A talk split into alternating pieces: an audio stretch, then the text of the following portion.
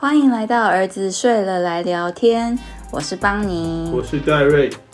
我们会以自身的经验出发，来分享生活中的大小事。耶！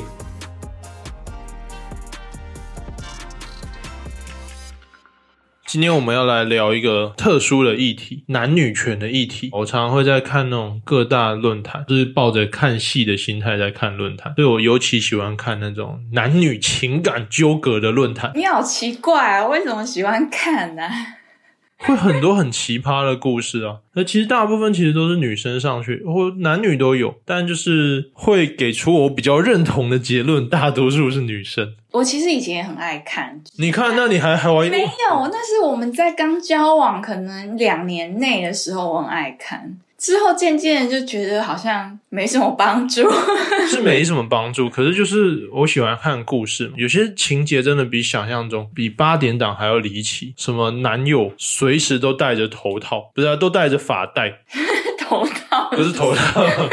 是丝袜那一种，一直随时都戴着发带，然后就很可疑，睡觉也戴着发带。然后有一天，就是在那个琉璃台下面的柜子一早起来时，发现了他的假发之类的。交往四五年以上。哦，你是说那个发带其实是固定他的假发吗？这类的，总之就是说，他们交往了四五年，然后他一直觉得这个男生有点奇怪，就是很爱批评别人，并且他的幽默都是建立在那种从上往下嘲笑别人的幽默，他完全没办法被开玩笑，然后也不会自嘲，他就是一味的贬损别人，可能自尊比较高嘛，就是有一些自卑的地方。对，就是他想说，奇怪，他这个人到底有时候自卑，有时候又自尊又那么高，到底在干嘛？然后之后他找到那个假发之后，他太震惊，然后一时也不知道怎么反应，但是他好像解开了一切的答案，这样。哦，啊，我就觉得哇，这个好精彩，一定要 follow 这样，然后看大家。因为下面就是有些人回应会说他自己遇过什么样的故事，看一看我每天都觉得好滋润。但我现在没有在做这件事，我现在觉得更多时间想拿来发扬自己的理念，不要再去看别人的故事。不过就是过去我看的那些啊，我发现男女权这个议题似乎在台湾还是会一直的不断的被放大。现在还没过年，过年时大家就知道。但我觉得这个东西本来就是每天都在我们的生活上演，我觉得很多值得讨论的东西是没错。我先讲我自己的结论好，我觉得台湾大概男权还是很兴盛兴盛到其实多数人不晓得自己在享受男权，但是他们会当女生争取女权的时候，又会反应过度的说，那你们也去当兵啊，怎么样怎么样？你们说你们要生小孩，那为什么你们不用当兵？拿那种一个少见的例子来讲，但是生活中很多隐藏的大小事，其实女生是默默的不利的。哎，真的是太多了。那么？你讲一些来听听。我觉得女性在职场就是会遇到很多问题，因为女生要顾家庭、要生小孩，所以很多人都会直接预设，就是女生一定会回归家庭，所以不给她机会，她连想尝试的机会都没有，想要为自己争取的机会都没有。我我在网络上论坛看到另外一种，他们另外他们提出来的理论就是说，可是实统计数据也显示，女生本来就会在三十几岁的时候，在某个年龄阶段，自己的选择了回归家庭这条路。就算眼前有放其他选择在她面前，她还是会选择那条路，她还是会想走那种不用在事业上投入太多的，比例上很高。这个时候，女女方如何辩驳？我觉得应该是因为社会就是这样给女生很多的期。待，就比如说你不这样做，你不选择顾家庭，可能你的公婆就会来指责你，然后身边就会有很多人跟你说：“哎呀，你就是应该要放弃呀。”第一个是这样的要求，那第二个是你在职场上，你的老板就给你这样的暗示，就是不给你升迁啊，然后或者是把比较优秀的，就是可以大力表现的一些工作直接分配给别人。久而久之，就好像是你自己的选择。其实这中间如果撇除掉这些因素的话，也许。女生根本就不会做这样的选择啊！你刚刚有提到一个点，就是周遭环境的人。其实我觉得台湾男权会比较，男生们能比较享受到男权，一个很大的因素，单单在于我们臭直男哦。真的真的在于说，其实女生也得负一部分责任。像婆媳问题，很多时候那些妈宝妈宝男们之所以能那么的嚣张，那么的觉得理所当然，就是他妈妈教他的啊。对啊，这个真的是没办法。就是我不知道是上一辈还是这一辈。他们明明受了那么多苦嘛，然后一路一路被压抑着到大，然后等到他们终于有权决定要给下一辈什么样的生活的时候，也不是决定要怎么去影响下一辈的价值观的时候，他们却选择复刻自己过往经历的苦。对我真的听到很多，就是比如说一个女生嫁到男生的家庭，然后她就一定要去做男生家族的事业，或者是搬到扶持，就或者是搬到就是男生的家乡。放弃自己原本的工作，即便那个男生做的工作薪水是原本女生的三分之一。对，我们最近听到的故事就是这样。对，要不然就是女生可能就一直被要求赶快生小孩，帮家里传宗接代啊，或者是要求，比如说一定要在哪里买房子，就是有很多帮他人生的安排。对啊，然后晚上打招呼啊，要去帮忙顾店，怎么样怎么样，好像就是她嫁给你儿子之后就应该要做这。这些事，其实这些事你说好人力不足，需要有人帮忙，没错。但你可以自己下去帮忙，你不用在旁边指指点点。但我们常常看到的是一个高姿态的婆婆护着自己的儿子，然后叫媳妇去做事情，反而助长了男权。那这种妈妈，我们就叫她男权妈妈。是几百年没听过词啊，就是反正男权妈妈们是一个解散了吧？我其实根本不知道。总之，婆婆们可能要想办法。我觉得男生也常常一样啊，就是自己当过兵，然后就看不起那些没当兵的人，就觉得你也要当兵才能跟我一样成为一个顶天立地的酸民这样。啊，这这种其实没必要嘛，大家不想要比烂，其实应该想的是怎么让环境更好。你自己如果今天生的是女儿，你还会那样要求人家吗？其实也不一定，其实也不一定哦，好像有时候会哦。所以就是说，男权妈妈不倒，台湾不会好。什么东西？不是那个已经真的倒了的男权妈妈。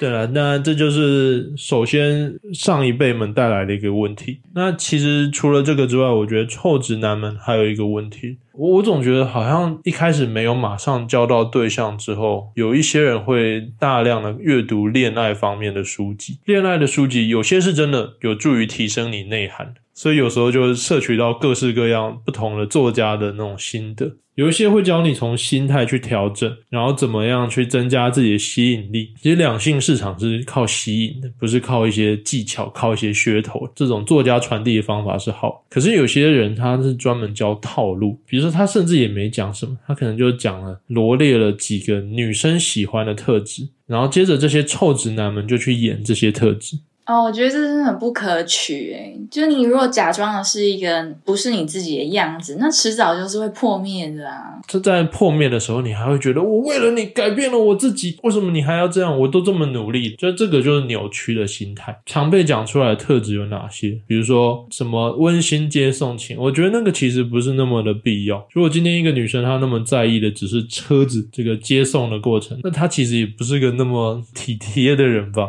哎，但是说到这点，其实我最近接触到很多小妹妹，大家好像蛮在意有车的。我觉得这个世道好像变了。就变成大家都在追逐有车这件事情，但车这个东西，它就真的只是个物质上的一个东西，它不该是感情中一个要素。我会接触到那些妹妹们，她们这样的心态，其实是她们也不是真的要跟他认真走下去，她们只是一个暂时性的陪伴，或者是一个方便的工具。对对对，对啊！你看这样的心态就很扭曲。然后，如果你为了迎合这样扭曲的一个需求而去购买一台车，我会觉得太辛。辛苦。其实我们身边很多稳定的情侣，就是那种我们都一直觉得哇，他们很恩爱的。有时候你看他们上下班，可能就一起散步，一起骑机车、脚踏车这种。你在说我们吗？我们是这样的，但其实身边也很多人是这样啊。就是有车这个东西，假设真的有需要坐一趟计程车，也比养车还便宜吧？假设需求没那么大的话，或者说有些说啊，温馨接送情。帮忙剥虾子，帮忙剥虾子，我觉得其实有点诡异，因为我都自己都是用嘴剥虾。哦，对啊，我也是。但是我觉得温馨接送情蛮必要的。我觉得就是都是要看情况嘛。就今天假设一个超大大雨，然后这个人还需要去接送嘛，就是他他是需要两方互相的体贴的。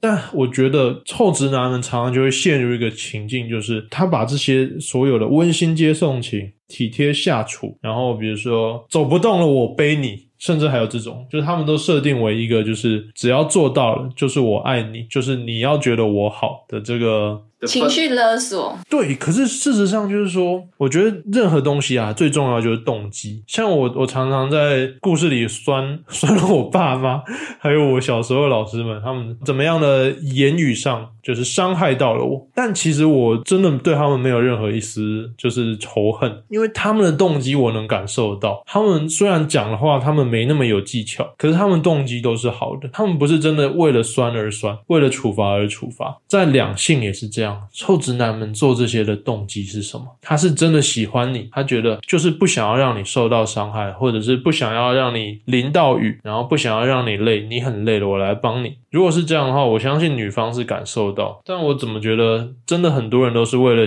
我做这些，所以你要觉得我好，为了让别人眼中的自己加分而做这些事情，这太多了，很多都很可疑。那明明就不是那样的人，然后演的一副就是女朋友来了前后就是变了一个人那样，然后女朋友一走就开始酸女朋友。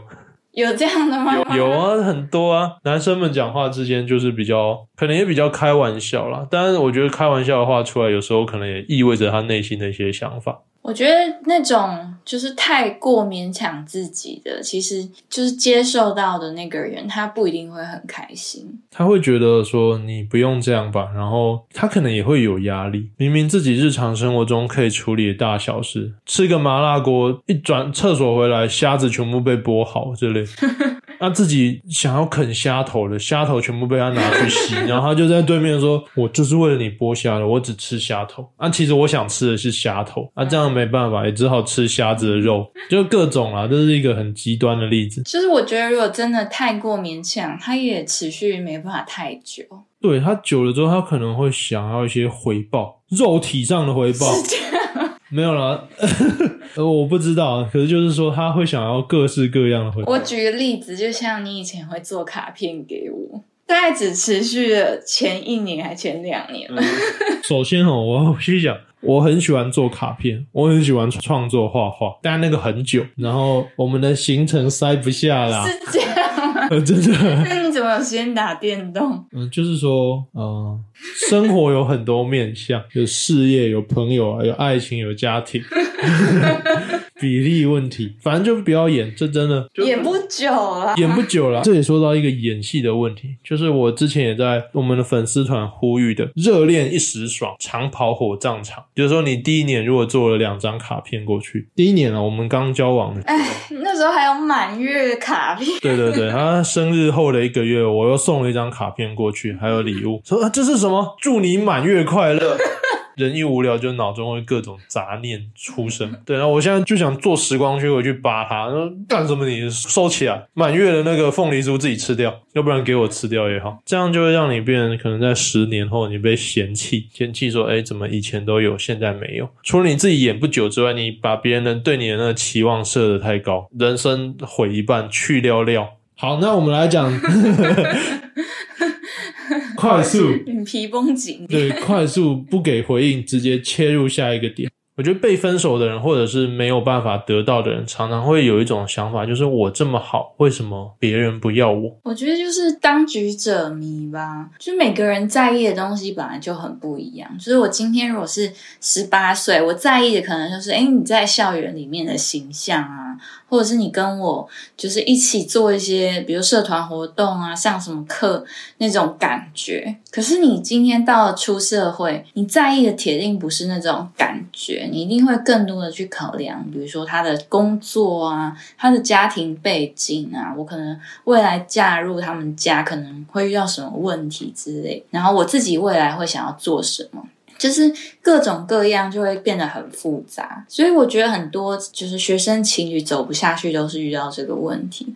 比如说你在新的职场，你有认识新的人吗？那可能会是对你未来比较有帮助的人，或者是你跟他就是工作理念比较合的人。那你渐渐的就会觉得，哎，你跟原本的男友或者是女友可能就越来越分歧。你们可能就只是为了一个，嗯，嗯因为已经在一起五年。所以我们要继续走下去，这种承诺嘛，就是我我会觉得走的比较辛苦啊。啊，我觉得这个真的也对男生来讲很困难，因为你们如果是学生情侣的话，常常在出社会的时候，男生得先去当兵嘛。当兵后，其实你跟出社会的衔接就慢了一点。那并且出社会之后，不论哪一个产业，你都需要一段适应期，然后以及渐渐茁壮的时期。但你的女朋友已经先进入了社会，那她已经先看到了一些，其实这种东西有点像，就是上下阶级之间那种，有时候仰慕之情会有一点让人误会对方比自己想象中的好。所以常常看到情节就是哦，男生刚出社会的时候，女生跟一个官阶比较高的人走了。这个其实就是说，女生假设喜欢你的程度，克服这样的情绪上的一个，或者是对未来安全感上的一个依赖的话，那你们还是很有机会继续走下去。所以就是说，当你是一个刚踏入职场的新鲜人，请不要妄自菲薄。就是我我常常有时候看大家用词，就是那种被讲说我这么好，为什么别人？不挑我，他们其实用词对自我充满否定，呃，大致上也可能是他们自己的想法，就他们会觉得自己怎么这么身不由己啊，然后看不到未来。然后当你连对自己都这样想的时候，跟你最亲近的女朋友也会感受到，对，那她可能也渐渐被你说服，就觉得你对你就是个 loser，。我想这也是成长的一部分了，就是有些人其实就是经历，正是经历这样的关卡，他跟女生分手，然后他之后变得很努力，然后他从此成为了那个三年后抢走别人女朋友的学长。我觉得就好像一个那种反复上演的的电影一样，一直都是这样的情节。我觉得在一段关系当中。首先，你很重要就是自己要过得好，因为你过得好，你带给身边人其实都是正面的能量，然后别人都会因为你的快乐而一起感到快乐。诶，比如说你很积极的追求你下一个工作上的目标之类的，那你旁边人也会受到鼓舞，然后一起就是想要努力。所以我觉得这种氛围它其实是很有传染力。所以你第一个一定要把自己照顾好啊，就像你刚刚讲的，即使你是一个新鲜人，但是你也不用觉得说自己可能就是一直在受挫啊，然后什么事情都不如自己的意之类，就是那种负面的情绪。那如果你把自己先过好了，别人一定也会喜欢你。那再来就是说，我觉得就是感情这种事，你很难去要求对方该怎么想，因为每个人都是很独立的个体嘛。他每天会接受到的资讯，他会去别人对他讲的话，什么都不一样。然后所以你就很难用那种承诺去绑住彼此。我觉得更重要的是像你前面说到的吸引。就是你因为自己的好，或是你自己的想法而吸引了旁边的人，持续的跟你走在一起。对啊，他们所谓的好，常常是觉得自己性格上的好。那那个好，是我们上一辈或者是我们传统上教育你的，你温文儒雅，你凡事退让，先道歉。可是这些东西，在这个竞争的社会中，它其实很难转化为实际上的价值。这样的好，对你自己其实是种伤害。大家其实还是很在意成果。我当然能理解，刚出社会不太可能在事业上有很好的成果，但自己一定要有斗志。学长们早你五年出社会，就仅仅是这样而已。那五年不是一个很大的鸿沟。如果你觉得它是很大的鸿沟，那你你跨越不了障碍，很不好意思的说，你能力还不够。人的能力有很多面向啊，那你可能口才，你可能你的想法。你自己做事的态度、生活中积极度，甚至是你的语言能力，各种各式各样的东西，你这些东西只要全部都聚集在一起，都是好的能力。那持续有在进步的话，他找你几年根本没差。嗯，我觉得学生时期就会有很明显的那种学长学姐远大于自己的感觉。可是你只要一出社会，其实大家都会放在一个公平竞争的赛场上面。我觉得大家渐渐的就会开始分出，嗯，你在不同的想法之下，你做的行为就会造成不同的效果。其实我觉得大家会变得比较是公平竞争的状态。对，那有些像比如说住院医师这种，每一年与一年之间就是明显的，有些体系就是很学长学弟制。呃，他理论上应该都要是一时的，他可能就是几年内你们是学长学弟的关系。其实到了某个阶段之后，他还是会越来越趋向是公平竞争。他可能年资上比你长一年，但你如果在比如说数位多媒体上多一点力量，那它整体的影响力并不会高于你。如果他因为只因为年资赢你而赢你的话，那其实你自己也有责任。我真的这么认为。当你的各个面相都好的时候，你过好自己的生活，你我相信你会吸引到跟你差不多程度的人。对，那这个就是一个萝卜一个坑吧。虽然说以现在男女比来讲，很多萝卜是没有坑。先过好自己的生活，做好准备。假设现在这个跟你理念不合而分手，那那就分手吧。就是虽然很痛苦，可是这个真的没办法强求。大家有自己的意志，有自己的想法。或许你跟他在一起，十年后你会像我想回去找十年前那个叫他不要做卡片的人，在做卡片的时候不要再做满月卡片，干什么？就是或许你十年后会后悔，你不知道，所以你能做的就是你没办法去猜别人会怎么想，别人会做出什么抉择，好好的过好自己的生活吧。所以生活很多事情可以做，你跟朋友相处的更开心，你。吃东西吃的好一点，你多运动一点，哪怕只是这些小小的事情，随着时间过去，它都会变很好的效应。其实我想补充是，我觉得感情这个东西，你真的很难去防范它脱离自己的掌控。就是你不能想说你要绑住他，所以比如说你在工作上可能就叫他哎不要太崭露头角之类，就只是为了要让他控制在你能控制的范围。就因为很多情侣可能都会面临到，比如说，嗯，在工作进度不同的问题，有人可能升等的很快，或者是换公司什么的，就是两边就会出现一些视野上或者是经济上的差距、地位上的差距。我觉得这个东西其实你不应该要去限制你的另一半。就是你不能为了想把他绑住，然后就觉得，诶，所以你今天不可以去，比如说跟其他人交际应酬啊，然后或者是在工作上不要花那么多时间，多陪陪自己之类的。嗯，就我觉得，如果是单纯因为就是想把别人绑住，他这样反而会觉得很不快乐。对啊，会觉得。反而跟你在一起是种压力，是种扣分。那他反正你们之间的距离就远了一些。的确没办法预测别人会做什么。今天假设我们两个过得好好，然后突然你你隔天开始被彭于晏热烈追求。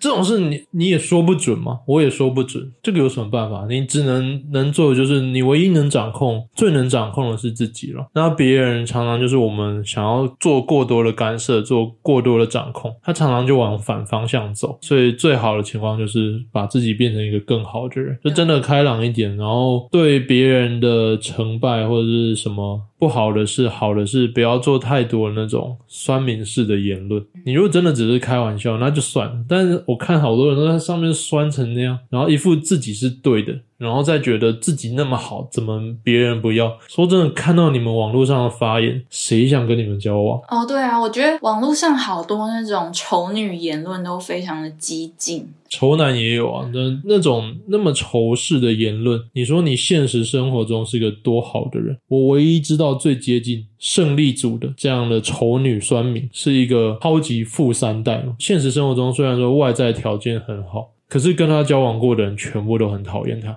大家都说本性难移，其实是你的格局如果更高一点，如果你在持续进步，那本性是可以移的。因为我们一直都不是那么有自信的人，直到我们尝试多更多的阅读，那并且我们在拓展我们视野过程中，看到身边很多一些，比如说一些成功的老板，一些成功的人士，他们之所以站在这个位置，也是慢慢变化成现在这个样子。所以我相信本性是可以移的。